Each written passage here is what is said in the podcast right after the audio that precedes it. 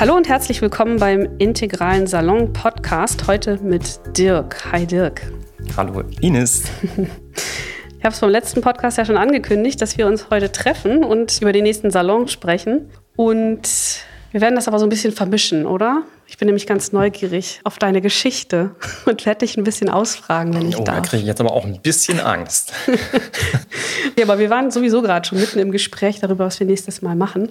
Und Thema soll ja sein integrale Lebenspraxis, also die Frage, ja, wie verhalte ich mich eigentlich im Alltag integral? Also wie wird diese ganze Theorie praktisch? Und da gibt es ein schönes Buch, Dirk, du hast das gelesen, ich auch, hoffentlich, ja. ja bei mir liegt es auch schon ein bisschen zurück jetzt. Deshalb ja, ne? finde ich es ganz schön, da nochmal einzusteigen tatsächlich und sich das nochmal wieder anzuschauen. Und das Schöne an diesem Buch, finde ich, ist, dass man so einen richtigen Grundumschlag bekommt. Also es geht jetzt nicht so tief, ne? aber man bekommt ganz praktische Übungen an die Hand im Bereich des Körperlichen, auf der Verstandesebene, im spirituellen Bereich und im Schatten. Also Schattenbereich steht für psychologische Themen mhm. und das Geistige für, für die spirituelle Dimension. Und die Idee wäre, dass wir uns da ein paar Übungen raussuchen und die dann einfach mal ausprobieren nächstes Mal. Ne? Ja, Genau, so ist es. Ich dachte auch, auf integraler Ebene, also für mich jedenfalls habe ich das Gefühl, jetzt, am Anfang nicht so sehr. Da habe ich dieses Buch auch in die Hand genommen, war für mich ein toller Ratgeber und wenn ich es jetzt nochmal gelesen habe, dann dachte ich mir so, hm, ich hatte eigentlich mehr so die Checkliste, jetzt muss ich das machen, das machen, das machen und abarbeiten. Aber so ist es wirklich nicht gemeint. so. So ist es nicht gemeint, aber es ist, ich finde, es liest sich wie ein Ratgeber. Es gibt ja auch ja, richtig so Excel-Tabellen, die man sich dann da ausdrucken genau, kann. Es gab auch eine App dazu, die ist leider eingestellt worden. Ich hatte die auch. Und dann aber, oh ja, sehr, es wird schnell sehr komplex und dann ist man nachher nur noch dabei, seine Excel-Tabelle zu ja. pflegen. Also, also Vorsicht. Ich habe das Buch ein paar Mal weggelegt, weil ich total gestresst war davon. Ich dachte, mein Gott, wie soll ich denn das alles schaffen? Ich will, ich will jetzt nicht hauptberuflich integral werden. Also ich will schon, aber ich kann nicht. Äh, ja, genau. Wenn die Theorie nachher im Weg steht, ne, dann wird es zum Problem. Das kann gerade auf dieser Ebene auch mhm. schnell passieren. Und ich bin ja auch eher ein Kopfmensch und muss wirklich auch sagen, deshalb ist eigentlich gerade die integrale Lebenspraxis viel wichtiger. Weil, wie Sie so schön schreiben, das ist quasi Integral in Action. Ja. Das eine ist wirklich die kognitive Seite ne, für alle die, die die vier Quadranten schon ein bisschen gehört haben, oben rechts, ne? aber das ist die Landkarte und wir wollen unbedingt bitte, und das kann man gar nicht genug betonen, nicht die Landkarte verwechseln mit dem tatsächlichen Territorium, durch das wir durchwandern. Denn da spielt die Musik. Also ein bisschen nach links und rechts gucken, wie schön die Blume ist und nicht nur über die Blume lesen. Und ähm, das war eigentlich mehr so, ich habe halt gerne über die Blume gelesen. Mhm. Jetzt gehe ich lieber in die Natur.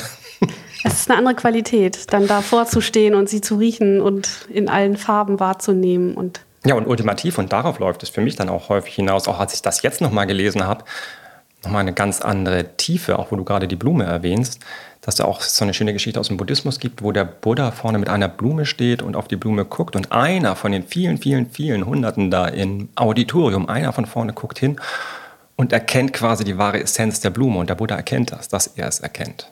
Dass es halt noch was gibt, was sozusagen hinter den Dingen ist. Und das gerade auch im Rahmen der integralen spirituellen Lebenspraxis, insgesamt der Lebenspraxis, dahin zu kommen das ist für heute so, so wichtig. Also dieses eigentliche Aufwachen, wie es immer gemeinhin heißt. Ja. Da leben wir in spannenden Zeiten, weil tatsächlich jeder kann da hinkommen. Mal höre und staune. Ja, das sagst du so, als wäre das ganz einfach. Dann sag uns doch mal zwei, drei Übungen, Dirk, wie wir da hinkommen. Dass wir erkennen können, was ja. hinter der Essenz einer Blume sich Oh Gott, also erstmal, also ich erkenne es selber auch noch nicht. Ich bin noch nicht da, leider, aber ich will da hin irgendwann. Das ich will. genau, ich will. Aber die Frage ist genau, das wäre eine Übung, wer will denn dahin? Ja, und immer wieder nachzuforschen, wer ist dieses Ich? Wer will tatsächlich? Ja, dieses Ich, sich das genau anzugucken und auseinanderzunehmen. Häufig fängt es dann natürlich an, ne? wenn man jetzt zum Beispiel fragen würde, könnten wir andersrum machen, Ines, ne? jetzt mal andersrum, ne? wenn du dich beschreiben würdest, wer bist du sonst? Ja, ich habe die Übung jetzt schon so oft gemacht. Ach, das hast du ja. schon. Ja, guck mal, Ines kennt das auch schon. Also, naja. Also fragt euch alle, wer ihr eigentlich seid und dann alles, was euch in den Kopf kommt, das seid ihr im Zweifelsfalle eben dann nicht. Und da muss man immer weitergehen und weitergehen und weitergehen und irgendwann. Sagt man, ich bin das, genau. Ja, genau. Aber es lässt sich dann eben, genau, was ist man dann, ja? als ich die Übung gemacht hatte, am Ende kam ich tatsächlich dann dahinter und sagte, oh, wo bin ich eigentlich? Und dann fühlte es sich tatsächlich leer an, wo ich dachte, das ist ja total abgefahren. Das ist das, was der Buddhismus letzten Endes sagt, wenn er von der Leerheit spricht. Ein ganz, ganz schwieriges Konzept eben, weil es eben nicht in Worte zu fassen ist, wie Wilber ja auch so schön sagt. Das ist das Problem. Man kann dieses Letztendliche nicht ausdrücken, obwohl Bücher darüber geschrieben werden, noch und nöcher. Und er sagt auch, Lehre ist Fülle. Und das fand ich auch eine ganz interessante Aussage die ich auch noch gar nicht richtig zu Ende verstanden habe. Weil ja. ich das auch, werde, das werde ich auch nie verstehen können, sondern das, ich freue mich drauf, das dann irgendwann mal erfahren zu können. Aha, genau.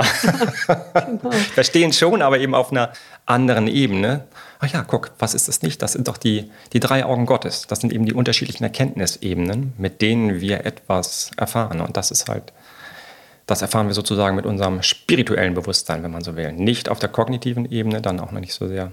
Lass uns noch mal ein bisschen profaner werden. Das ist, das ist wir, puh, das Buch. Genau.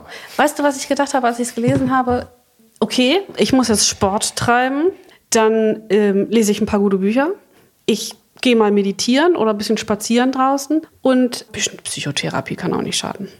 Letztlich, wenn ich mir das so als aus Ratgebersicht angucke, ist das die Aussage gewesen, die ich daraus gelesen habe. Jetzt du. Das stimmt ja auch. Und tatsächlich, für mich war das auch so. Also Wilber selber hatte ja angefangen dann mit quasi ja, mit Muskeltraining und so, auch Bodybuilding. Der ist ja von ja, dem. Aerobic. Ich habe mir Ken Wilber im Aerobic-Anzug vorgestellt und musste erstmal das Buch schnell wieder zumachen. ja. ja. Ja, das stimmt. Das Bild kriege ich jetzt auch nicht mehr auf den Kopf. naja, hat sich dann ziemlich gut, gut entwickelt. Aber für mich war das tatsächlich auch so, dass du, oh, mir geht es doch eigentlich immer jetzt ganz gut, aber eigentlich um mich herum alles gut, ne, so jetzt gesettelt, auch auf der, für die Integralen auf der orangenen Ebene, so langsam etablierter Rechtsanwalt, aber trotzdem irgendwas fehlt. Ne, und dann hatte ich halt auch über Wilber dann eigentlich gesehen, ja, da gibt es ja auch so ein Schattenmodul. Also, da muss ja irgendwie was dran sein. Und dann das mal einfach ausprobieren. Und dann bin ich da ins kalte Wasser zum Beispiel gesprungen und habe so ein Zehntages-Intensivseminar gemacht.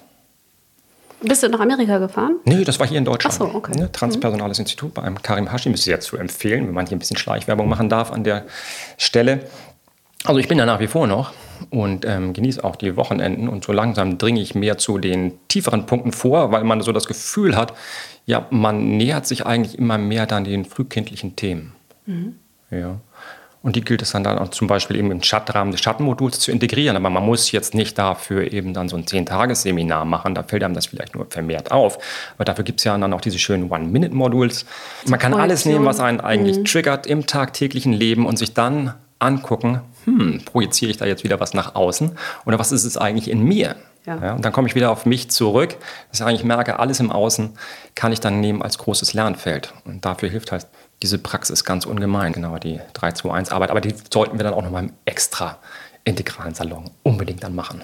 Ah, das denke ich jedes Mal. Dazu bräuchte man doch einen extra Salon. Also ich, ja. die Themen, die sind für die nächsten zehn Jahre gesetzt. Wir also haben. Vielleicht sollten wir uns Kein zweimal im Monat treffen, weil das ist, ich werde auch immer ganz ungeduldig nach der zweiten Woche, dass ich so denke, oh, jetzt so langsam könnte man mal wieder weitermachen. Aber gut, das ist. Und ich hatte auch angefangen tatsächlich mit Kieser auch aufgrund von Wilber ah, eigentlich mehr okay. mit Körpertraining, wobei zwischenzeitlich habe ich wieder aufgehört. Aber jetzt mehr so kleinere Übungen tatsächlich einfach in den Tag zu integrieren, mhm. weil ich auch merke, ganz, ganz wichtig ist halt, jeder muss sich selbst immer da abholen, wo er steht. Man muss ein bisschen Freude dran haben, sonst ist, man kann sich nicht immer dahin prügeln. Klar, ein bisschen Disziplin ist erforderlich, keine Frage, aber irgendwie muss es schon passen und da muss jeder für sich die richtige Übung finden. Aber das ist ja auch das Schöne an dem Buch. Es gibt größtmögliche Freiheit, wie es immer so schön heißt, die Scalability, ne? Wie, also ja, man kann es frei skalieren und schauen, was passt genau auf einen selbst, auch in dieser spezifischen Lebenssituation. Aber das physische Grundmodul, ich glaube, auch das hatte ich irgendwo gelesen, was eigentlich sind fast 50 Prozent. Und na klar, hier sind wir als Menschen in unserem grobstofflichen Körper. Puh, da geht ja schon mal eine Menge ab und der wird von uns meistens häufig ein bisschen vernachlässigt. Ja. Deshalb habe ich da, deshalb an dieser Stelle auch mal einen Hinweis sonst auf den anderen Podcast. Kennst du vielleicht auch Ines von dem Jeff Salzmann ja. aus der integralen Szene? Der hatte jetzt einen Podcast mit dem Keith Witt über richtiges Atmen, weil da ja dieses Buch Atmen, ja, Breath, Breath, rausgekommen ja, genau. ist. Aber in dem Zusammenhang hatte der Keith Witt nur ganz kurz auch eine Fit, also so, so ein Intensity Training eben vorgemacht. Das war so ein Zwei-Minute-Modul. Ja, wo man dann ganz das schnell ist da aber nicht drin. kann. Das hat er noch Das ist jetzt nicht das, aber ja, man kann im Grunde genommen alles Ja, andere an ja. Körperübungen machen. Aber das stelle ich uns gerne mal vor. Einfach auch nur eben schön mit der modernen Wissenschaft kombiniert, weil da ein Wissenschaftler eben auch sagte, das ist ja auch das Kieser-Prinzip so ein bisschen. Und der sagte es noch besser. Ähm, es gibt ein bestimmtes Molekül, den Namen habe ich jetzt vergessen, aber das regeneriert sich dann alle vier Stunden. Und wenn man einmal halt richtig dann in den Körper reinkommt, dann wird halt der Muskel angeregt, tatsächlich zu wachsen. Und dieses Molekül regeneriert sich nach vier Stunden wieder. Das heißt, wenn man das dreimal am Tag macht, morgens, mittags, abends, dann habe ich damit schon einen super Grundumsatz, um dann dreimal den Muskeln im Körper tatsächlich die Gelegenheit zu geben, sich zu entwickeln. Ich habe das gemacht. Es dauerte tatsächlich am Anfang nur zwei Minuten, vier Durchgänge, a zehn Übungen quasi, beziehungsweise vier Übungen an Und man muss nicht warm sein. Nee. Wobei, das hilft vielleicht ein bisschen. Also ich hatte jetzt tatsächlich ein bisschen Muskelkater in den Waden, deutlich. Aber das lässt jetzt langsam auch schon ein bisschen Oh. nach. Und nachher kann man das dann auf 20 Wiederholungen dann steigern. Aber jeder halt so, wie er mag.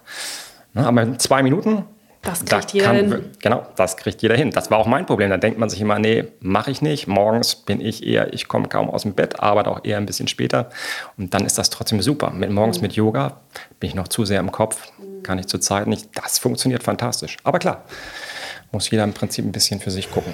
Ja, und es ist, es ist wieder dieses, man muss es halt 60 Mal gemacht haben, damit es zur Gewohnheit geworden ist. Ich finde das, also, oder lass es 30 Mal sein. Ja, aber das ist das Schöne. Das sagte selbst der Jeff Salzmann eben. Er sagt, die zwei Minuten, die hat man. Ja, ich meine, klar. Also da kann man jedenfalls nicht, ne, bevor ich dann eine Stunde mich aufmache und ich will ins Fitnessstudio, das ist was anderes. Das kann man zu Hause machen, man kann es im Büro machen. Also man ist nicht hinterher unbedingt dann voll verschwitzt. Das geht alles. Lässt sich machen. Cool. Dann bring die mal mit, die Übung. Dann machen wir die doch direkt, oder? Das ist jetzt aber so eine Muskelübung. Das, ist eine Muskelübung, Die, und, äh, hast du was für einen Atem aus dem Podcast? Oder aus dem Buch? Hast du das schon gelesen? Ja, das könnte man auch jetzt tatsächlich direkt machen. Lass es dann mal direkt machen. Das, Ja. das ist auch gut. Also das eine, was er sagte, das geht so schnell, ist tatsächlich also einmal tief durch die Nase einatmen und dann lang durch den Mund ausatmen.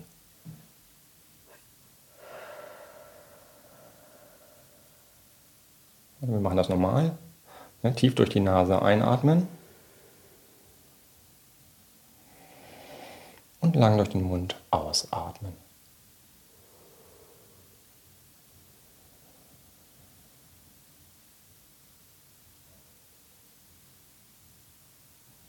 Guck mal, wir sind richtig verlangsamt jetzt, ne?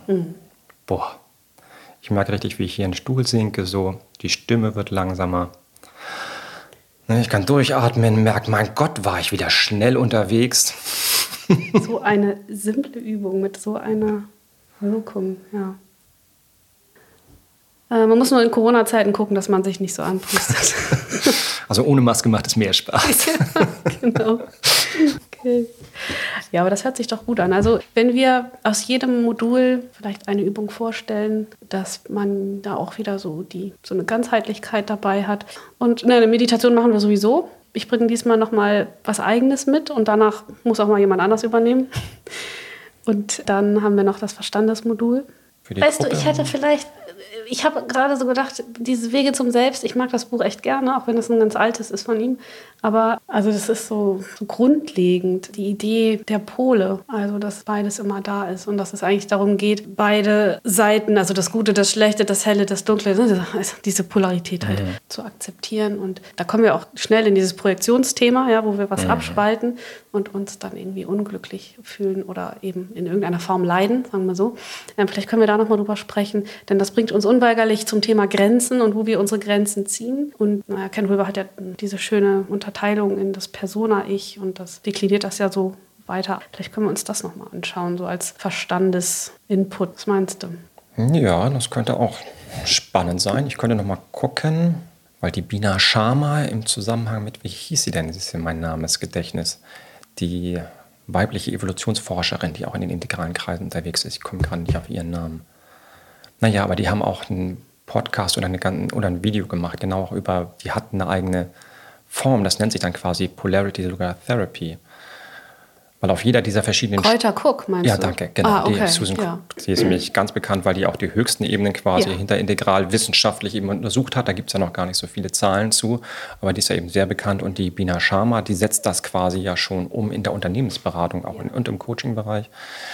Und ähm, gerade auch diese, genau, Polarity Theory dann zu gucken, dass auf jeder Stufe es immer so eine gewisse Polarität gibt. Und wenn man die erkennt, dann ist das extrem wachstumsfördernd. Und die haben auch mal was ganz Tolles gemacht, auch zum Feedback. Nämlich wie auf jeder Stufe Feedback wirkt. Aber das hat jetzt weniger Polarität, aber auch das fand ich super spannend. Das von den ersten Stufen natürlich auf den unteren Stufen ist Feedback natürlich gar nicht erwünscht.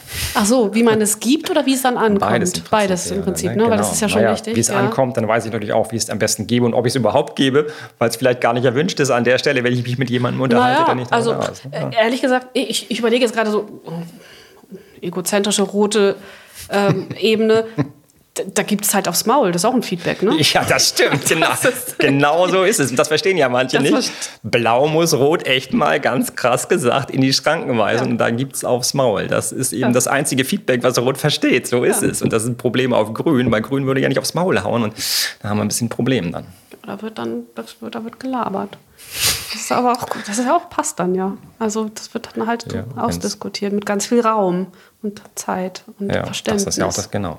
Gucken, wenn du da reinfällst, merke ich gleich, dann kommt da gleich was sehr Positives rüber. ja, Ne, das ist was echt Öffnendes, Umfangende von Grün. ein wertschätzendes, ja. vorschlagendes, einbeziehendes Feedback. Genau, was dann allen Beteiligten eben hilft, sich wirklich dann auch zu öffnen zu ihrem authentischen Selbst, was dann im Prinzip eben die nächste Stufe dann ja auch wieder ist, auf die wir alle hinstreben. Im besten Falle. Weil integral, genau, sein ist wirklich nochmal was ganz anderes als integral zu denken. Also das würde ich mir gerade die Schuhe anziehen, dass ich sage, integrale Theorie habe ich recht schnell verstanden, sagte aber von der Theorie selber, das kann heutzutage natürlich jeder, der Abitur hat, aber wirklich integral zu leben. Mach mal ein Beispiel, wo du merkst, du stößt da an deine Grenzen, integral im Alltag umzusetzen. Naja, wenn wir jetzt gerade auch bei der integralen Lebenspraxis sind, dann merke ich ja nur, dass ich gerade auf das physische Modul zum Beispiel schon wieder ganz schön runtergefallen bin. Nachdem ich erstmal schon bei Kisa war, wurde es dann immer weniger und weniger. Und deshalb freue ich mich ja jetzt auch durch den integralen Salon quasi. Also dich holt der Alltag so ein bisschen ein, der orangene Alltag. Ja, ob es dann nur der orangene Alltag wäre, das ist auch mehr. Ich konnte es gar nicht mehr auf Zeitmangel. Vielleicht ist es auch ein Schatten, ne? Kann auch ja, sein. Ja, genau. na klar. Ich, ich muss dort also- noch mal kurz die Frage differenzieren, weil was meinen wir denn, wenn wir sagen, wir wollen im Alltag integral oder uns im Alltag integral verhalten? Meinen wir dann damit die Stufe oder meinen wir damit dieses grundsätzlich Integrale, dass wir sozusagen mit allen Stufen gleichsam gut, je, also situationsbedingt umgehen? Das ist, es ist ein Unterschied, ob ich mich auf der integralen Stufe bewege oder ob ich einen integralen Umgang habe und aber dann auch jede Stufe ja zulassen kann. Genau. Ja, das stimmt schon. Was- da was hast du meinst völlig du recht. dann? Ja, ja, das stimmt. Also ich verstehe es auch so. Integral heißt eigentlich, wenn ich in dem Moment quasi mit einem, ne, was auch immer das ist, integralen Bewusstsein, das stimmt, mir vielleicht auch dessen gerade dann bewusst bin und eben sehr bewusst von da agiere und nicht zum Beispiel dann reinfalle, ja, wo könnte ich denn dann daran denken? Ja, aber ja, wenn ich gerade in meinem Job bin und halt nur meine orangene Tätigkeit mache, ohne nach links und rechts zu gucken, ne? also wieder meine Scheuklappen dann im Prinzip davor habe und mm, ja, sozusagen von oben dann runterfalle und vielleicht dann auch dem Mandanten, sagen wir mal, jetzt auch im juristischen Bereich nicht vielleicht auch grün abhole, an der Stelle, weil ich gerade gestresst bin und nur meinen Job machen will und ich will schnell durchkommen mit dem Fall, statt ihn da abzuholen und zu sagen, komm, worum geht es jetzt hier wirklich? Ne? Der will an sich ja glücklich und zufrieden nach Hause gehen und dass ich von der Ebene dann komme. Ne? Zum Beispiel. Und das ist dann nämlich zweiteres, wo du sagst, naja, ich mm, verstehe dann eine integrale Lebenshaltung so, dass ich mich bemühe, immer auf der Ebene mich auch zu verhalten, die jetzt gerade zum Kontext passt. Absolut, ja. Ja. Und sich auf der integralen Stufe bewegen, ist nämlich ja gar nicht immer möglich und angezeigt, weil wir ja auch wissen, dass die äußeren Rahmenbedingungen ja auch gegeben sein müssen. Ne? Genau, ja, ich weiß, was du meinst. Also schon, das wäre eben das integrale Bewusstsein, wo ich selber einmal ein bisschen schmunzeln musste, habe ich eine Situation vor Augen, wo einer unserer Lehrer da im tibetischen Zentrum bei einer Demonstration gegen den Dalai Lama von Leuten, wo ich sagte, mein Gott, dann wollte er mit denen diskutieren. Und die waren da am Rumzetern und Schreien und es war völlig klar, mit denen kannst du nicht diskutieren an der Stelle. Ja, und dann zu sagen, es bringt wirklich nichts. Ja, Ja. ja. Also da, haben, da sind halt zwei Ebenen aufeinander geprallt und genau. hatten. Ähm, Wo ich dann ein bisschen schmunzelnd daneben stand und sagte, oh Mann. Mhm. Das macht ihn jetzt auch nicht glücklicher. Nein, hat es auch nicht letzten nee, Endes nee. an der Stelle. Ne? Ich kann, klar, ja. kann man die treibende Kraft verstehen. Es wäre ja schön, wenn man denjenigen dann da im Sinne der, ja, wir umarmen uns alle und sind friedlich und lieben uns, aber es funktioniert nicht immer. Mhm. Dirk, du bist das letzte Mal zum ersten Mal dabei gewesen beim Salon und ähm, hast dich angemeldet mit äh, der Information, dass du dich schon recht gut auskennst in der integralen Theorie. Erzähl doch mal, wie das kam. Ich wollte sagen, vielleicht hätte ich dazu setzen sollen, in der theoretischen, der theoretische Teil kognitiv. Ja. Genau, ja, wie kam es denn eigentlich dazu? Weil vielleicht darf ich das noch ganz kurz sagen. Ähm, also 90 Prozent aller ähm, Anmeldungen hatten dann eben angegeben, sie haben noch gar nichts bis nur ganz wenig davon gehört. Also es ist doch immer noch äußerst selten, jemanden zu treffen, der von sich behauptet, ich bin da schon ganz gut bewandert auf dem Feld. Naja gut, das gilt ja anscheinend auch von Ken Wilber selber, wo es immer heißt, einer der berühmtesten Philosophen, der aber am wenigsten bekannt ist irgendwie weltweit, wo ich immer denke und dann da tatsächlich mir ein bisschen die Haare rauf und sage, um Gottes Willen, wir haben das gesamte Wissen, dass zwischenzeitlich Ost und West und Nord und Süd, will man fast sagen, alles miteinander vereinigt auf einer einheitlichen Landkarte und lernen an der Schule teilweise noch so traditionell, dass ich sage, ach du meine Güte. Ne? Aber er hat ja auch alles daran gesetzt, Blau-Orange nicht zu bedienen und deswegen, wie er seine Bücher schreibt, ist allein auch schon irgendwie ein Statement. Also wirklich fernab der Akademie und, und den ganzen Regeln, an, an die man sich hält, damit man anerkannt wird als Wissenschaftler. Das hat er ja alles sicherlich bewusst auch so Ja, natürlich. Er hat ja gemacht, probiert. Er ne? war ja erst auf der Uni und hat ja. dann eigentlich gemerkt, so wie es hier gemacht wird, das funktioniert nicht, ja. weil es halt im Prinzip ein bisschen orangene Lehre ist. Und wenn er dann schon vom Bewusstsein zwei Stufen weiter ist, dann funktioniert das nicht. Dann kann er im etablierten System noch nichts werden. Das ist, wenn ich die Speerspitze des Bewusstseins. Aber so war das ja häufig. Ja, aber es ist schade, weil wenn man, ich gucke oft so Kritik an Ken Wilber, weil mich das einfach interessiert. Ja. Und es ist alles so langweilig, weil alle beschweren sich immer über seine Zitierform, so ungefähr. Also, ne, ist klar, aber viel hat einfach damit zu tun, dass er sich in dieses ähm, akademische System nicht hat reinpressen lassen. Und ja. deswegen glaube ich, nicht nur deswegen, aber es ist, glaube ich, ein großer Grund, weswegen er nicht so bekannt und akzeptiert ist. Das kann ich mir gut vorstellen. Gerade Zitierform und Förmlichkeit lässt sich ja, das erinnert mich irgendwie so an die blaue Stufe, das lässt sich am leichtesten überblicken. Da muss ich auch nicht inhaltlich einsteigen ja. an der Stelle. Genau, ne? genau. Den Eindruck das, hat man halt auch oft, dass ja, da der inhaltliche Einstieg doch eher oberflächlich ist. Genau. Und das häufig dann eben auch das Ego dann damit spielt. Ne? Ja. Denn das. Ja, und das ist dieses sowohl als auch, entweder oder denken. Also das ist halt genau, was er sagt. Das gibt es in der akademischen Welt eben selten, dass das mit eingeschlossen wird, sondern es wird dann immer sehr stark abgegrenzt. Das wird sehr stark disziplinär gedacht. Ne? Ja, naja, und die eigentlichen Revolutionen oder wie es so häufig auch Evolution, wie auch immer, kommt dann, wenn die Altvorderen dann halt versterben, weil sie an ihren Theorien festhalten. Aber ja. ist ja auch ja. ganz normal. Ne? Ach, schön, so wir sind bei mir, Ja, ich hätte jetzt den, den Schlenk sonst gemacht. Genau, so war es bei mir ja auch, denn ich war nun überhaupt am Anfang nicht in irgendeiner Form religiös oder sonst irgendwas. Hätte ich eher alles abgelehnt, auch Spiritualität und sowas. Kommen wir nicht so einem esoterischen Schnickschnack. Also, ich sag mal. Du bist Jurist, ne? Also. das ist ja, ja das sowieso ja, völlig. War ich schon eher noch ein bisschen alternativer Jurist, würde ich sagen, im Vergleich zu denen, die da waren. Aber nichtsdestotrotz, ja, das kam dann erst tatsächlich später. Also auf Orange ist Gott tot, gar keine Frage, gibt's nicht. Ne? Das, das ist schon, das ist schon so. Wobei ich dann tatsächlich auch eine Freundin gestoßen bin, die war im CT, das war so ein freikirchlicher Treff, auch im Studium. Und die hat mich dann dazu gebracht, tatsächlich dann auch nach vorne zu gehen. Dann bin ich gesegnet worden und was soll ich sagen? Das ist ja das schönste Blau, was ich eigentlich in meinem Lebtag fast oh. erleben durfte. Zwei Wochen lang bin ich durch Marburg gelaufen, in der Stadt und alles war gut, wie Gott es erschaffen hatte. Wenn's also, hilft. Und das gleiche Gefühl hatte ich tatsächlich nochmal, liebe Ines, deshalb müssen wir das unbedingt machen bei einer Thomas-Hübel-Gruppe, als wir tatsächlich die Stufen getanzt haben zu unterschiedlicher Musik. Ja, das hast du schon erzählt. da kriege ich, ich ganz so Schiss vor. Das, Ach, das war so schön. Oh ja, und dann einfach tatsächlich ja. auf dieser Stufe nichts mit dem Kopf haben zu müssen, mhm. sondern einfach sich hingeben und glauben zu können. Und das mhm. dann zu fühlen, dass es da was gibt, was größer ist und in dem man einfach aufgehen kann, ohne es verstehen zu können. Und das habe ich dann da jedenfalls auch wieder ein bisschen gefühlt. Das war so ein bisschen wie diese Zeit in Marburg halt verkürzt auf ein Musikstück von drei oder vier Minuten.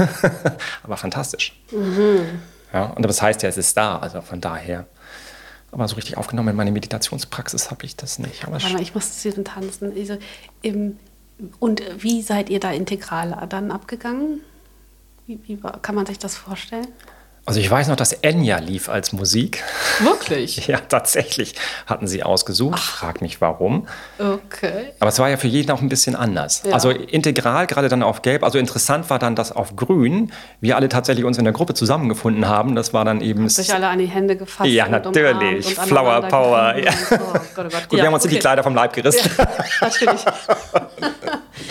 Ja. Und auf Integral, wie Spiral Dynamics das ja auch so heißt, dass die eine Stufe dann so gruppenzentrisch ist ne, und die nächste dann wieder individuell, mhm. ne, diese, diese Abstufung jeweils. Und das war auch auffällig, dass dann auf der gelben Ebene sozusagen, nur die haben wir dann noch getanzt, dann weiter sind wir dann gar nicht gekommen. Da ging es dann eher wieder ein bisschen auseinander und es war ja genau eher friedlicher.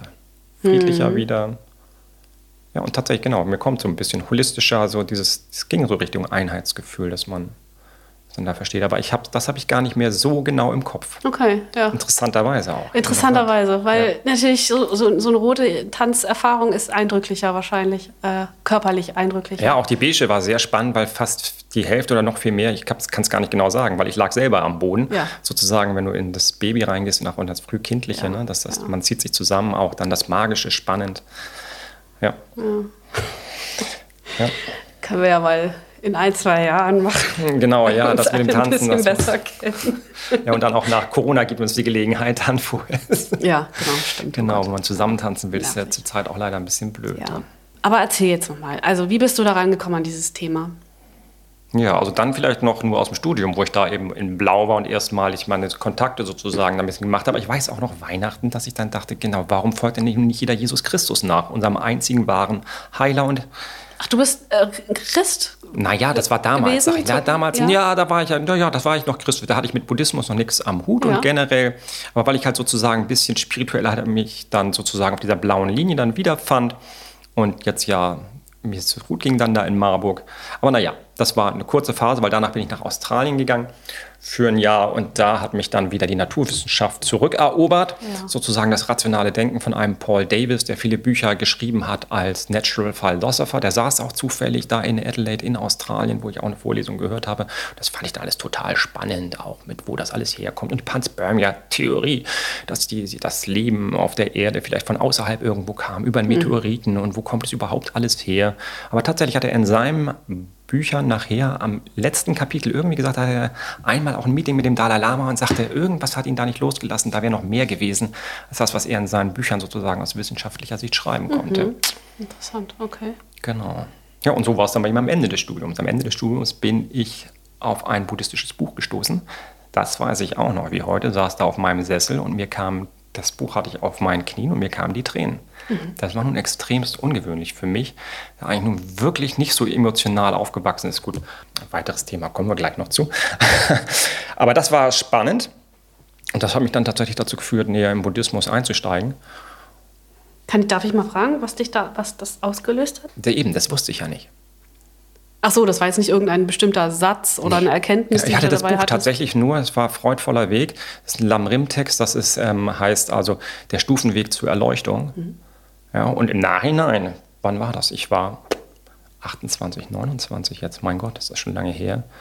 Kann ich nur sagen, da sage ich jetzt tatsächlich, das war auch kein Zufall, sondern ich hatte offensichtlich schon mal Kontakt dann dazu, also aus buddhistischer Sicht klar, ne, mit Wiedergeburt kein Problem, alles mit entsprechenden Konditionen. Also, dass da irgendwelche Veranlagungen gewesen sein werden, die mich haben so reagieren lassen, mhm. dass da irgendwas war, was sagte, oh, das steht jetzt sozusagen auf dem Programm als nächstes. Ja, und dann dachte ich halt, ich würde direkt Mönch werden, weil ich das Konzept von der Erleuchtung natürlich super fand. Ja, am schnellsten dahin. Warum findest du das super? Warum willst du erleuchtet sein? Naja, letzten Endes, weil mich die vier edlen Wahrheiten vom Buddha auch so angesprochen haben. Und die erste Wahrheit, mit der es losgeht, sind dann die, ist die Wahrheit vom Leiden. Und dass wir halt hier wirklich richtig viel leiden. Und bis vorher war ich eigentlich auch immer nur im Außen unterwegs. Ich hatte gar keine Ahnung, dass da innen dieser wahre, diese Schatztruhe sozusagen sich befindet. Ja, sondern man läuft da halt im Außen rum und ich hatte noch überhaupt nicht, ah ja richtig, auf dem Schloss stand ich auch und dachte, was soll denn das hier alles? Was hast du? Auf dem Schloss in Marburg, ich muss ein bisschen ausführen, stand ich dann da und dachte mir manchmal noch, was soll denn das hier alles? Ne? So, was ist denn das mit den großen Fragen? Und der Buddhismus hat da mir zumindest jedenfalls auch in der Phase dann eine gute Antwort drauf gegeben. Genau, das ist insbesondere auch darum geht, im Prinzip aus dem Leiden dann rauszukommen.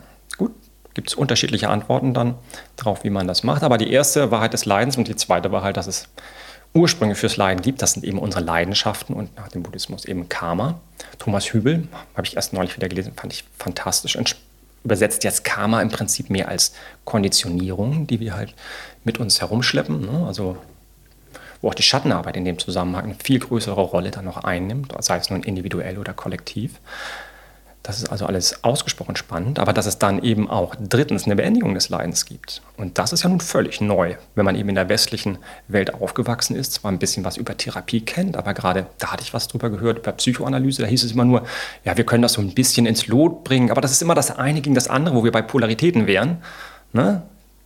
Es kann immer nur so einen Mittelweg geben, aber wir können es nie so ganz auflösen. also du bist immer noch in deinem Film, aber er ist nicht mehr so ein Horrorfilm, er ist jetzt Ja, aber wenn ich eben Abenteuer will ich auf der einen Seite, aber ich will auch Sicherheit. Ja. Ja, was denn nun? Also kann ich nur in der Mitte irgendwie durch. Zu viel Abenteuer, dann werde ich unsicher. Genau, da sind wir. Da sind wir in dem Film, also sozusagen. Ne? Und dann gibt es ja. eben aber was, was jenseits dieser Polaritäten ist. Ja? Und dass man da hinkommen kann und das sozusagen der Buddha das jedenfalls dann ja irgendwann mal unter dem Bodhibaum dann geschafft hat. Deshalb hat er ja überhaupt an, angefangen zu lehren, was er am Anfang nicht wollte, weil er sagte, das ist ja so kompliziert und keiner versteht mich. Aber freundlicherweise haben ihn ja nach der Mythologie dann Götter aus anderen Bereichen sind zu ihm gekommen und haben ihn darum gebeten, er soll doch bitte dann lehren. Und da hat er es ja zum Glück auch getan. Ja, es klingt unfassbar anstrengend. Also ich habe wirklich nicht viel Ahnung von äh, dieser Materie, Erleuchtungs Erlösungsmaterie, weil ich da wenig drüber gelesen habe. Und ich frage mich zum Beispiel, reicht überhaupt die Lebenszeit noch aus? So rein quantitativ, ja? Ich frage mich auch, was muss man denn jetzt ja eigentlich alles gelesen haben, um das verstanden zu haben, um überhaupt sag mal, die die kognitiven Voraussetzungen dafür zu schaffen, dass man in, in solche, solche. Ja. Völlig oh Gott, das wäre noch ein eigener Podcast. Aber um es kurz, kurz zu machen, ich muss im Zweifelsfall überhaupt nichts gelesen haben. Also dir muss es einfach nur richtig scheiße gehen, so wie zum Beispiel, ich muss gestehen, dass ich mal Eckhart Tolle gelesen habe und der hatte ja irgendwie sowas und jetzt ist er ja anscheinend auch erleuchtet. Und also ich, oh, mir fällt das auch immer alles noch so ein bisschen schwer, dass ja. so, wie soll ich sagen, mich darauf so einzulassen. Aber dann. Echt jetzt, ja? Also entweder so ein irres Studium oder man, es muss einem so richtig dreckig gehen oder was? Nee, das sind dann so die Ausnahmen. Also der, es gibt einen Finders-Kurs. Ein was? Ein Finders-Kurs nennt er sich auf. Das ist Jeffrey Martin, der sich ausschließlich mit diesen äh, Bewusstseinszuständen beschäftigt und Kurse dafür anbietet, wie man Leute heutzutage also quasi schnell ins Aufwachen bringt. Und das ist ja auch total abgefahren. Also nur historisch vielleicht mal im Buddhismus dachte ich auch immer, da heißt es drei unzahlloser Zeitalter. Als guter Bodhisattva bleibt man lange hier, um den Leuten zu helfen. Da kann es sehr, sehr lange dauern. Also das sind immer Zeithorizonte, wo man eigentlich sagt, das kann ich ja alles nie schaffen. Also jetzt setzt man sich hin und äh, rasselt ein bisschen seine Gebete runter. Also ich jedenfalls und hoffe dann irgendwie so das Beste. Aber wir sind heutzutage, deshalb sind es so spannende Zeiten.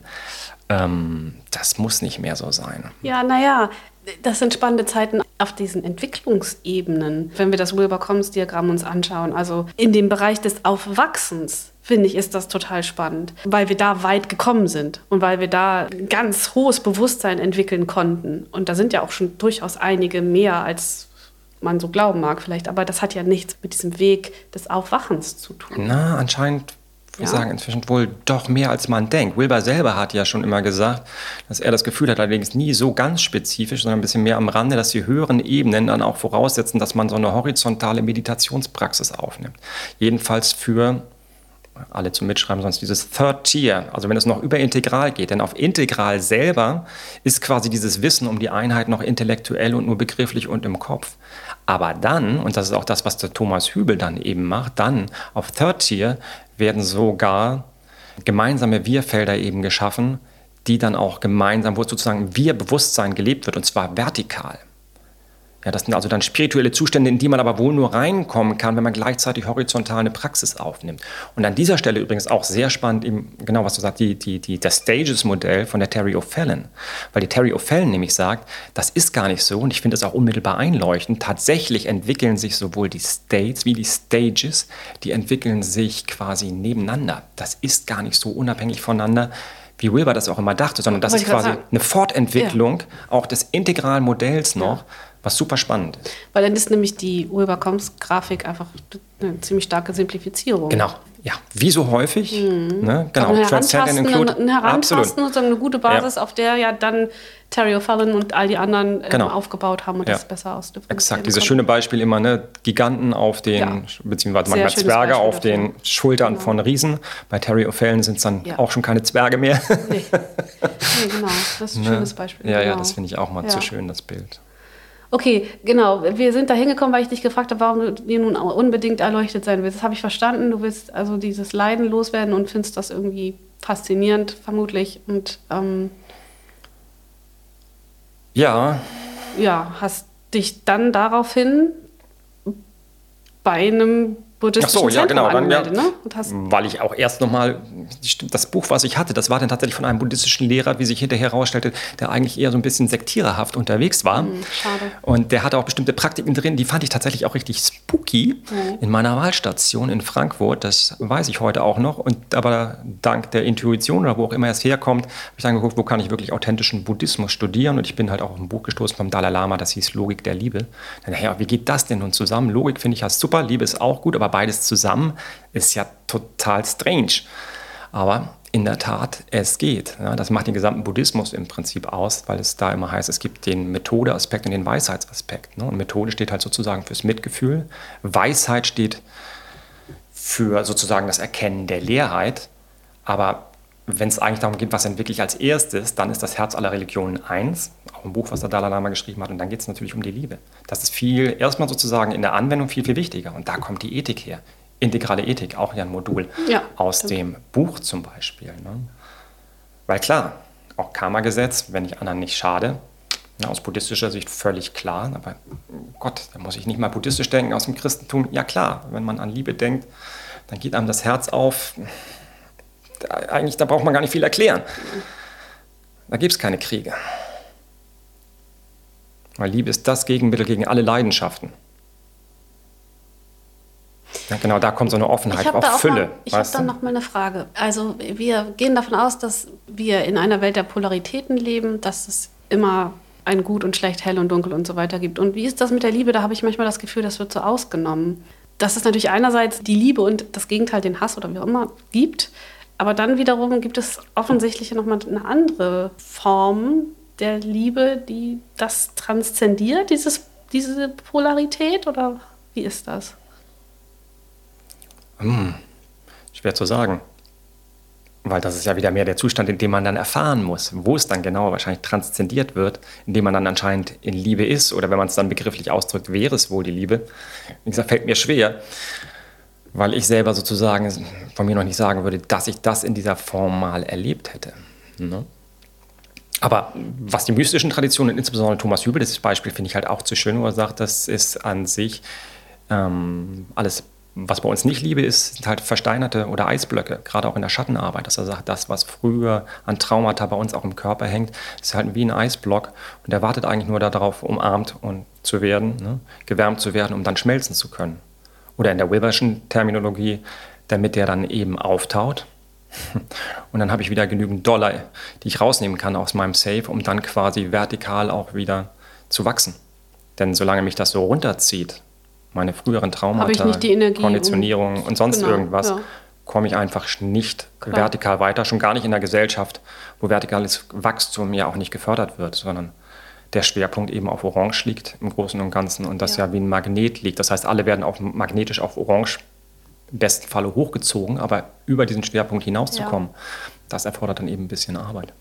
Und unter anderem eben Schattenarbeit, um Energien freizusetzen, die mir ermöglichen, dann diese Transformation zu bewerkstelligen.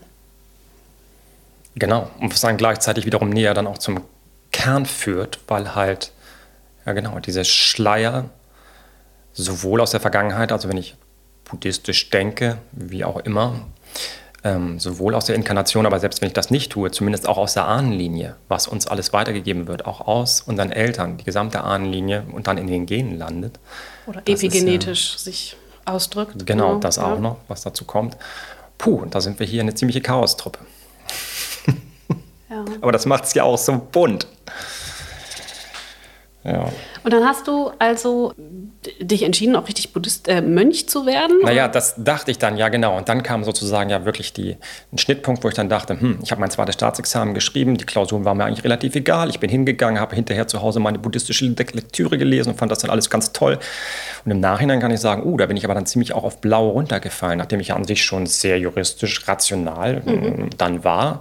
Und auf einmal dachte ich, oh, jetzt sind auch alle Lebewesen meine Mütter. Also es ist auch eine buddhistische Meditation, die man machen kann. Und ich guckte mir die Katze an und dachte dann, aber die Katze müsste für mich sorgen. Und dachte, das ist jetzt aber ein bisschen wirklich strange. Naja, und dann saß ich halt zwei Jahre zu Hause und habe mir überlegt, was ich nun eigentlich mache. Aber so richtig den Hintern hoch habe ich auch nicht bekommen. Habe auch angefangen zu meditieren, aber dann sprachen auch schon Stimmen in mir. Das war keine gute Idee. Und dann bin ich tatsächlich über eine Arbeitsamtmaßnahme erstmal wieder eine Struktur reingekommen, was wichtig also war. Also Studium hattest du fertig abgeschlossen? Studium habe ich abgeschlossen, okay. genau. Das mhm. war auch gar nicht so verkehrt. Ja, ich hatte noch überlegt zu promovieren, aber das wäre gar nicht gut gewesen. Mhm. Ich merkte, genau, ich komme da gar nicht richtig weiter.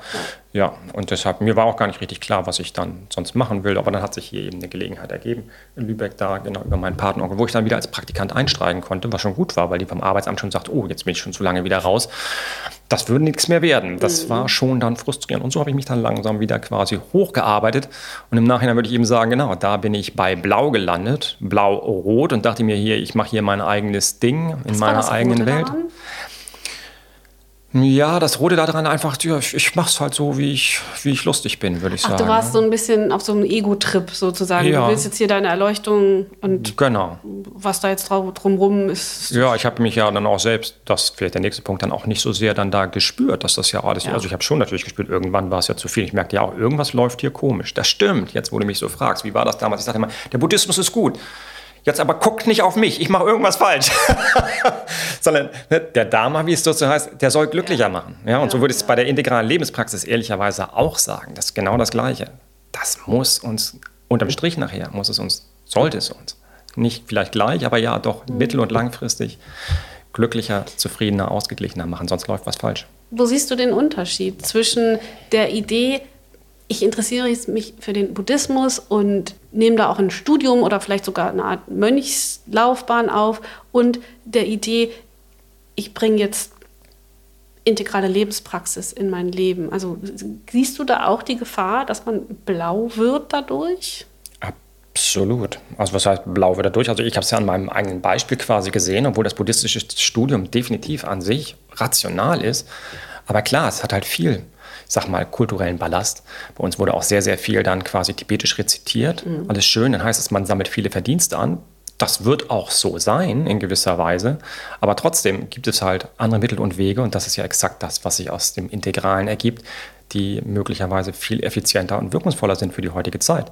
Denn der Buddhismus ist damals vor 2000 Jahren in seiner Zeit, für seine Zeit entstanden, von den erleuchteten Wesen, in weiser Voraussicht für die entsprechende historische damalige Umgebung. Und ja. aus integraler Sicht, ob das nun der Buddha war, Jesus, Mohammed oder wer auch immer, ja, die haben immer für ihre Umgebung und im Zweifelsfalle sogar für die Personen gesprochen, die dann halt vor ihnen waren. Ja. Und was der Mensch hinterher macht, er bricht es dann halt wieder auf seine Ebene runter, die natürlich häufig dann schlichtweg eben blau war. Okay. Und vor allen Dingen Buddhismus, das fand ich auch immer sehr schade, dass ich dann auch gesehen hatte, teilweise auch in den Klöstern war es dann so, dann wurde den, den Jungen auch verboten, Fußball zu spielen oder sich körperlich zu bewegen, wo ich dann wow. genau jetzt sage, gerade auch aus der integralen Lebenspraxis, da wird immer eine, eine Theorie zitiert, Wilber dann immer und sagt, genau, es gibt dann eine Studie und da ist unsere westliche Wissenschaft eben wirklich stark und extremst gut, Lob der rationalen Ebene dass dann, wenn ich zwei Gruppen habe und die eine meditiert nur, die andere meditiert die Hälfte der Zeit und macht die andere Hälfte der Zeit halt körperliche Übung, ja, also die haben beide die gleiche Zeit zur Verfügung, dass dann diejenigen, die halt halb körperlich machen und halb meditieren, letzten Endes dann auch beim Meditieren quasi weiter sind als die andere Gruppe, die nur meditiert. Was bedeutet weiter sein beim Meditieren? Ja, das stimmt. Also da sagen sie, da haben sie auch einen Zen-Meister gefragt. Wenn man sich also die Wilber-Kums-Matrix wieder anguckt, dann auch, dann heißt es im Prinzip, dass ich mich sozusagen vom grobstofflichen Bewusstsein, vom Meditieren, dass ich dann ins Feinstoffliche komme, davon ins Kausale und dann in den Zeugenzustand. Also ich würde sagen, dass man immer mehr auch, immer mehr im Moment sein kann. Hast du genau. so kausale Zustände während deinen Meditationen mal erlebt? Na, vielleicht mal einen Flow-Zustand. Den kausalen Zustand würde ich nicht, würde ich nicht so sagen, obwohl ich auch schon manchmal Retreats gemacht habe, aber da habe ich dann nur vielleicht mal längere stille Momente, aber tatsächlich so tiefe, tiefe Erlebnisse, Und das merke ich, da ist so ein Teil von mir, der sehnt sich dann danach. Und auf der anderen Seite wiederum auch nicht.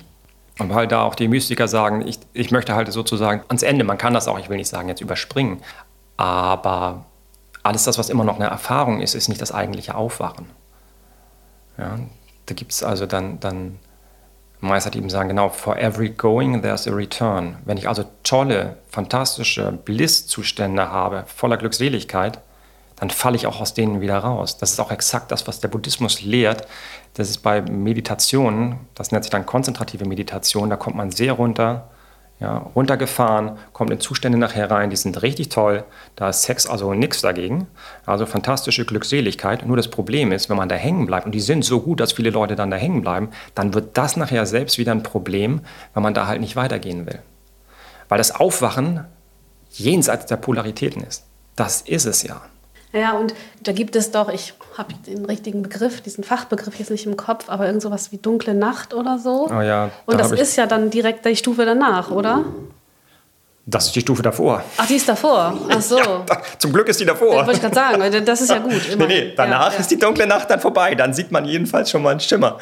Und dann geht die Tür auf. Ja, das ist genau St. John of the Cross, heißt es wohl. Der hat 45 Jahre lang angeblich in dieser dunklen Nacht verbracht, also aus der christlichen Tradition. Aber tatsächlich heißt es von, von vielen, dass eben genau bevor sie dann sozusagen das Licht am Ende des Tunnels dann sehen, dass man da dann ein bisschen durchgehen kann. Ja. Also bei mir selbst habe ich zurzeit manchmal das Gefühl, weil ich bestimmte Angstgefühle habe, wo ich weiß, nicht so richtig weiß eigentlich, wo die herkommen.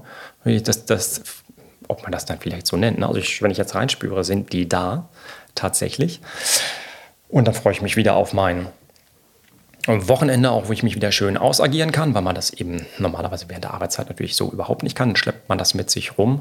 Aber Und wie, ausagier wie, wie agierst du das aus am Wochenende? Naja, da an der Stelle zum Beispiel auch mit Musik dann erstmal, dass ich überhaupt schön in den Körper kommen kann, mit dazu. Dann haben wir auch den, immer wieder Gruppenübungen, wo wir dann auch atmen können, wo man einfach das, was gerade da ist, dann schön ausagieren kann. Und das nochmal in der Gruppe. Ich könnte es natürlich auch zu Hause machen, aber Gut, dann müsste ich meine Nachbarn vorwarnen. Oh, das machst du nicht mehr im buddhistischen Zentrum? Nee, nee, das, nee, achso, genau, okay. das Also da bist nee, du das wäre genau. Das, das, ist tatsächlich so, dass das ähm, im tibetischen Zentrum halt dann eben, die sind halt sozusagen spezialisiert dann auf die, insbesondere eben buddhistische Meditation, man könnte eben sagen, dann auf die spirituelle Linie. Und da natürlich auch kognitiv sehr, sehr gut, weil es natürlich fantastisch ist für viele Menschen, zum Beispiel auch so wie du die sagst, ich finde das ja eigentlich alles merkwürdig, wenn man anfängt, das zu studieren also ich habe da das siebenjährige Studium dann absolviert, dann wird eigentlich immer klarer, ja, selbstverständlich ist das möglich und die Leute sprechen ja. da aus eigener Erfahrung. Also das ist auch der einzige Grund, warum ich überhaupt mich ein bisschen den, der spirituellen Welt habe öffnen können, weil ich diesen intellektuellen Zugang gefunden habe über Ken Wilber. Das wäre sonst nicht möglich gewesen. Ja, genau. Das glaube ich gerne. Das geht wahrscheinlich dann auch geht vielen, vielen so. so. Natürlich. Das kann ich mir gut vorstellen. Ja. ja, und dafür ist es ja auch echt ein fantastisch. Und Wilber selber hat ja unglaublich viele buddhistische Lehrer auch und sagt es an einer Stelle, dass er sich wundert. Aber er sagt von auch sich auch selbst nicht, dass er Buddhist ist, was ich aus integraler Sicht völlig nachvollziehen kann. Ich tue mich selber jetzt manchmal damit schwer, dann zu sagen, was bist du eigentlich? Dann sage ich im Zweifelsfall lieber integraler Buddhist, weil wenn man das integrale System an sich kennengelernt hat, dann kann man immer natürlich noch einer Tradition sozusagen folgen. Aber entscheidender ist im Grunde genommen, von, von, von welcher Ebene aus sage ich das. Es gibt dann halt Ne? Rote Buddhisten, es gibt blaue Buddhisten und Christen, es gibt orangene und es gibt grüne. Und für jeden halt sozusagen, das ist dann für mich fast eher eine Typologie an der Stelle aus integraler Sicht. Ne? Genau. Welches spirituelle System passt am besten für mich? Wie der Dalai Lama das auch sagt, der ist da ja auch immer sehr inklusiv, wie wir unterschiedliche Dinge essen. Ja, so gibt es halt unterschiedliche Religionen, die einen selbst abholen können. Aber diese Gedanken sich überhaupt zu machen, das fängt eben erst auf Orange an. Auf Blau sage ich immer noch, meine Religion ist die einzig wahre. Ja, ja. Und das hätte ich am Anfang meines Buddhismusstudiums auch noch gesagt. Mhm, mh. Ganz klar. Also das Integrale kam auch nach dem, kam das durch das Buddhismus? Mich hat tatsächlich jemand im TZ, im tibetischen Zentrum, hat mich jemand drauf gebracht, liest doch mal was von Ulber. Und dann okay. kam es quasi so ein bisschen parallel. Mhm, mh. Wobei da auch integrales Gedankengut durchaus auch vorhanden ist, auch im tibetischen Zentrum, so ist es gar nicht. Also die sind schon ja. recht fortschrittlich. Also. Ja, es ist dann auch die Diskussion, die wir verhinderten, dass natürlich so eine Weltreligion sich bewusst ist darüber, wo sie operiert und ähm, sie kennt auch die integrale Theorie und so weiter und sie trifft aber auch bewusst die Entscheidung, große Bereiche dieser Religion im Blau zu belassen, weil da draußen ganz viele Anhänger sind, die sich auf dieser Ebene befinden und die man ja. verlieren würde, wo man den Anschluss einfach verlieren würde und das will ja keine Weltreligion. Nein, um Gottes Willen. Das, das sagt Wilber ja auch. Das ist ja das Wichtigste in, in Religion ja. of Tomorrow, also in der Religion von morgen, dass da unsere traditionellen Religionen ja ihre Stärke haben, quasi die Leute bis auf Blau zu bringen. Und jetzt wäre es quasi ihre Aufgabe, dafür zu sorgen, dass man eigentlich durchfließt, wie auf der Rolltreppe halt, ne? dass ja. man ja. die Leute, aber dass sie nicht stehen bleiben, dass wir eigentlich, nicht stehen bleiben. Eigentlich brauchen diese ganzen Religionen extrem große Wissenschafts- und Bildungsinitiativen, sehe ich als den nächsten Schritt, um die Anhänger, die Gläubigen so auf diese Ebene zu bringen. Weil es das ist, was die rationale Ebene auszeichnet. Ja, am besten eben noch mit dem entsprechenden integralen Einfluss, dass ich dann Leute habe, die ja, wissen, wen sie da dann vor sich haben. Ja, wobei man in der Regel davon ausgehen kann, dass das eben Menschen sind, die zumindest im religiösen Bereich, das ist ja auch immer die können ja in anderen Bereichen auf anderen Ebenen unterwegs sein, klar, aber im religiösen Bereich eben stark blau sind. Ne? Ja, deshalb wäre es ja auch so wichtig, dass wir dann, ist schon richtig, dass wir Religionsführer eben auch haben, die, denke ich, auch dann von der integralen Ebene dann letzten Endes kommen. Das wäre natürlich dann das Optimale. Ja. Weil das ist ja das Schöne an der blauen Struktur, die sehr hierarchisch strukturiert ist. Wenn dann der Hierarch oben etwas das sagt. Das funktioniert dann super. da genau. funktioniert es natürlich ja. super. Ja, ja. Da muss man nur halt jemanden haben, der da so ist. Das ist halt dann zur Zeit mit, was hatte ich gerade erst gesehen oder irgendwo gehört mit unserem Papst Franziskus, dass er zum Beispiel ja jetzt die Homosexualität dann weitestgehend anerkannt hat. Das heißt, ein Satz von ihm, der auf einmal die gesamte Kirchenlehre dann ich ändert. Ich bin fast hintenüber gekippt, als mhm. ich das gehört habe. Ich hätte das nicht für möglich gehalten, dass ein Papst etwas mal so in dieser Deutlichkeit sagen würde. Hat mich sehr gefreut. Ja, absolut. Ja. Ach, vielleicht nur noch mal ein bisschen, weil mir das noch einfällt am Anfang wegen meiner Krise da. Da bin ich tatsächlich dann auch, habe ich auch therapeutische Hilfe in Anspruch genommen. Weil ich ja damals so auf Buddhismus war, habe ich dann mir direkt aus meinen Kreisen auch jemanden gesucht, weil einen anderen hätte ich ja gar nicht dran gelassen. Der musste ja zumindest auch vom Buddhismus dann überzeugt sein. Einer also, von euch sein. Ja, genau. der dann aber auch beides hatte, das konnte ich dann auch gut nehmen im Nachhinein. Ja. Gut, der hat mich ja auch wieder so weit dann ja, auf den Weg gebracht, dass ich dann jedenfalls hier jetzt meine orangene sozusagen Stellung gut verfolgen konnte. Mhm. Unterm Strich, das habe ich jetzt ja auch weitestgehend dann durchgemacht, aber ich merke halt, die, die, diese innere Unruhe und Unzufriedenheit ist immer noch, da, da ist immer noch was, was halt sucht. Ne?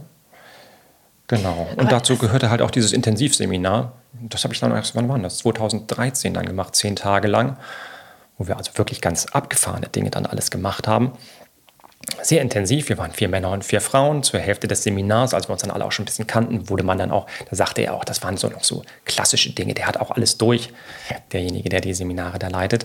Und dann wurden wir geteilt in Männer und Frauen und dann durften die Männer sich auch jeweils nicht mehr als einen Meter voneinander entfernen und die Frauen auch. Ne? Damit also man so richtig schön getriggert wird, was alles angeht. Also, man konnte noch alleine auf die Toilette gehen, die Tür konnte man ja zumachen, die mussten dann davor warten, so schlimm war es nicht. Aber ja, man mag sich das, man mag sich das vorstellen, dass das zu Spannungen führt. Fürchterlich, okay. Wow. naja, es zehn ja, Tage lang, oder wie? Ja, gut, das war ja nach der Hälfte der Zeit, okay. dann, ne? das waren nur fünf Tage lang. Ne? Aber ich weiß noch, wie ich in der letzten Meditation dann da saß und auch dachte, ja, jetzt werde ich erleuchtet. Aber tatsächlich, mir kamen dann nur zwei Worte hoch und zwar dann völlig dissoziiert. Und ich dachte, ach du Scheiße. Jetzt geht es offensichtlich erst richtig los. Das war interessant, vor allen Dingen, dass es sich bei mir im Kopf so gemeldet hat. Ne? Das beiden Wörter waren völlig dissoziiert. Genau, völlig dissoziiert, das weiß ich dann heute noch. Und das war sozusagen die Reise, seitdem ich das dann ähm, mache und versuche dann halt durch diese Gruppen auch und immer mehr merke, dass ich an meine Gefühle rankomme, dass da wirklich viel verschüttet ist, weil er hat wirklich einen guten Blick auch da, unser Seminarleiter, und sagt halt auch, da wäre bei mir eine ziemlich große Mauer. Ne? Und nun gilt es halt, die Mauer peu à peu dann abzutragen. Achso, und dieses völlig dissoziiert, das hat dich also das steht für diese Mauer. Sozusagen. So würde ja, ich das jetzt absolut interpretieren, ja. Und das merke ich halt, die Mauer wird doch schon durchlässiger. Deutlich, Schritt für Schritt. Mauer im Sinne auch wieder von Grenzen, die du irgendwann mal gezogen hast oder ständig von neuem ziehst zwischen dir und was? Naja, vor allen Dingen im Zweifelsfalle auch zwischen mir und außen, wie auch immer, aber das dass halt tatsächlich das wie so eine Mauer ist, die halt verhindert, dass die Gefühle, die da sind, bei mir im Zweifelsfall wirklich dann auch aus frühester, frühester Kindheit, dass die da halt dann begraben sind. No, und da ist quasi das kleine Baby, das im Zweifelsfall nicht genügend umsorgt und gehegt wurde. Und da hat sich dann halt viel abgekapselt. So ist ja auch die Theorie. Und tatsächlich kann ich das fühlen manchmal, an guten Tagen. Ja, und an besonders guten Tagen komme ich dann an dieses Gefühl ran und dann entlädt sich quasi direkt, dann kommt so ein Schwall von Weinen manchmal hoch, aber es ist dann halt wirklich nicht negativ, sondern das ist eine große, große Befreiung. Genau, ja. genau so mhm. wie, es, wie es dann ist. Aber die Schwierigkeit ist genau daran zu kommen. Man merkt jedes Mal auch, auch das, dass da halt auch ein großer Widerstand ist. Aber deshalb kann man da auch wieder mit der integralen Lebenspraxis, was ich dann ehrlicherweise auch zu wenig mache, ich verschiebe das immer gerne auch auf diese Wochenenden, klar, da mehr mit ranzugehen und tatsächlich das zum Beispiel auch ins Tagtägliche immer mit reinzunehmen. Aber das ist eben auch dann, ja klar, kann man gleich wieder sagen, so schwierig im Alltag, wenn dann der eine Mandant nach dem nächsten kommt und dann, aber ja, ja, ja. Das ist immer die Frage, welche Räume nehme ich mir? Denn letzten Endes ist es wie bei allem, es ist eine Frage der Prioritätensetzung. Ja. Ja, deshalb freue ich mich ja auch auf den integralen Salon. Ines, als du das gesagt hast, dachte ich, super. Denn ich bin auch schon mal angefragt worden, ob ich nicht gerne so einen ja. integralen Salon aufmachen wollte. Und ich merkte so richtig, nee, ich fühle mich dazu nicht berufen und fühle mich dann da auch überfordert. Und als ich dann sagte, oh, die Ines macht das super, ja, der würde ich dann auch gerne ein bisschen zur Hand gehen. Ja, und finde das echt ganz, ganz, ganz toll, dass du das machst, weil ich auch weiß, wie viel Arbeit da ja sonst mit drin steckt. Deshalb nochmal vielen, vielen Dank, weil uns das eben dann die Möglichkeit gibt, genau im Kreise von Gleichgesinnten sich darüber auszutauschen und dann eben auch im Kollektiv sozusagen im Wir bei den vier Quadranten. Ja. ja. Und das eben auch auf einer runtergebrochenen Ebene. Nicht nur mit Wilbur-Büchern hier und da, mhm. sondern live von Mensch zu Mensch und in Farbe mit allem, was das Leben so mit sich bringt. Ja, wer hätte gedacht, dass wir das schon so gut können? Also, ähm, weil es ist ja wirklich immer einfacher, so ein kognitiven Einstieg zu haben. Da steht jemand vorne und erzählt irgendwie was aus irgendeinem Buch. Aber wir gehen ja gleich voll in, in die Praxis rein. Also das ist echt klasse. Ähm ich habe übrigens auch die Idee zu diesem Salon durch dieses Buch, also nicht die Idee, die Idee, ähm, es gibt, gibt diese Salons ja schon seit Jahrzehnten, kann man jetzt sagen, aber dass, dass ich jetzt Lust habe, so einen Salon Lübeck zu machen, das ähm, ist tatsächlich aufgrund dieses Buches in mir entstanden weil ich gedacht habe, ja, ich möchte mich unbedingt mehr mit integraler Theorie befassen, aber ich bleibe da voll in meinem Ich-Raum mithängen. Bleib, bin da ganz allein mit meinen Büchern und ich brauche echt einen Austausch, sonst ähm, ist das so wenig fruchtbar. Ne? Und dann leuchtete mir das total ein, so einen Salon zu gründen. Und ich hätte nicht im Leben gedacht, dass das auf so große Resonanz stößt. Also jetzt hier in Lübeck da ja, und daran sieht man ja, das Bewusstsein genau, genau. ist da, wenn ich mal von den Menschen weggehe, sondern wieder das mit der Theorie ja. dann. Er sagt, das, ja. es sehnt sich geradezu, das Feld ist sozusagen ja. geschaffen und man will da reinwachsen, dann auch so ein bisschen. Ne? Und deswegen habe ich auch, ich, ich musste doch mal drüber nachdenken, du hast vorhin gesagt, es gibt diese wie hast du es genannt, so Fast Tracks, ne? Zum, also man hat irgendwie so eine Schnellspur, um zu, zur, zur Erleuchtung zu kommen. Ähm, das klingt jetzt erstmal irgendwie erstens negativ und zweitens auch unglaubwürdig und so weiter. Aber nee, das wird in wahrscheinlich ein paar Jahrzehnten, so stelle ich mir das vor, eine ganz normale Praxis sein. So wie man, ja. keine Ahnung, eine Ausbildung macht zum Bäcker oder was, wird, wird es sowas garantiert geben. Und es wird viel normaler sein. weil es auch erforderlich ist. Ja, ich denke mir ja heute schon, wir haben die Ressourcen für ja, alles. Es ist wir alles da. vorhin drüber gesprochen vegane Lebensweise. Also ich selber esse immer noch Fleisch, aber rational betrachtet. Und ich heute einen Artikel in der Zeit gelesen hatte, dass man dann die Fläche von Afrika frei schaffen könnte für neue Anbauflächen. Also technisch gesehen haben wir alles. Wir leben ja, wir wissen ja, wir leben ja voll über unsere Verhältnisse, aber wir werden unglücklicher. Ja, und auch das aus integraler Sicht. Da gibt es ein Buch, den Autor habe ich auch wieder vergessen. Die Glückslinie fällt ab bei uns. Mhm obwohl sie eigentlich voll nach oben gehen könnte. Und aus integraler Sicht ist ja das Tolle, auch wenn jetzt wieder von exponentiellem Wachstum gesprochen wird, betreffend das Coronavirus, aber integrales Bewusstsein scheint ja ähnlich zu sein. Wenn man es historisch, wenn man sich historisch anguckt, ist das.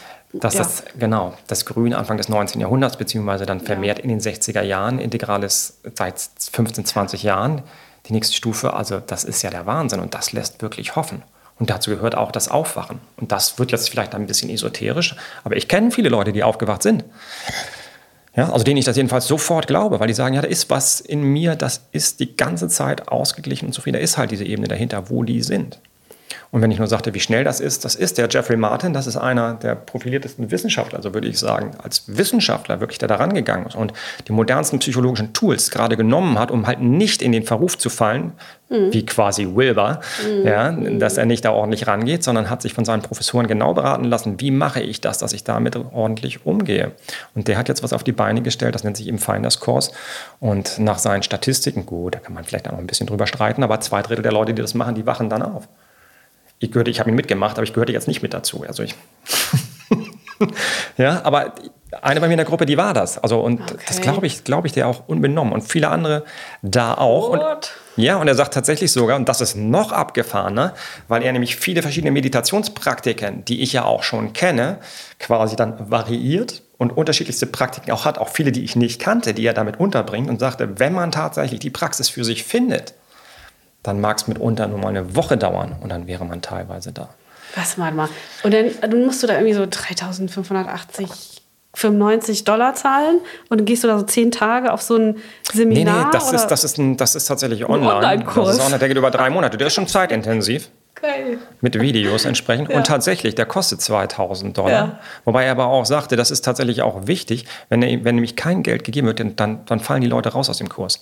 Er begleitet ihn nach wie vor wissenschaftlich und will, dass möglichst viele Leute, und die müssen auch drin bleiben, weil du da auch eine Kerngruppe bildest und die Gruppe unterstützt dich sehr. Bei uns ist ja. auch jemand aus der Gruppe rausgefallen, sogar zwei. Das ist tatsächlich störend für den gesamten Prozess mhm. dann und blöd. Mhm.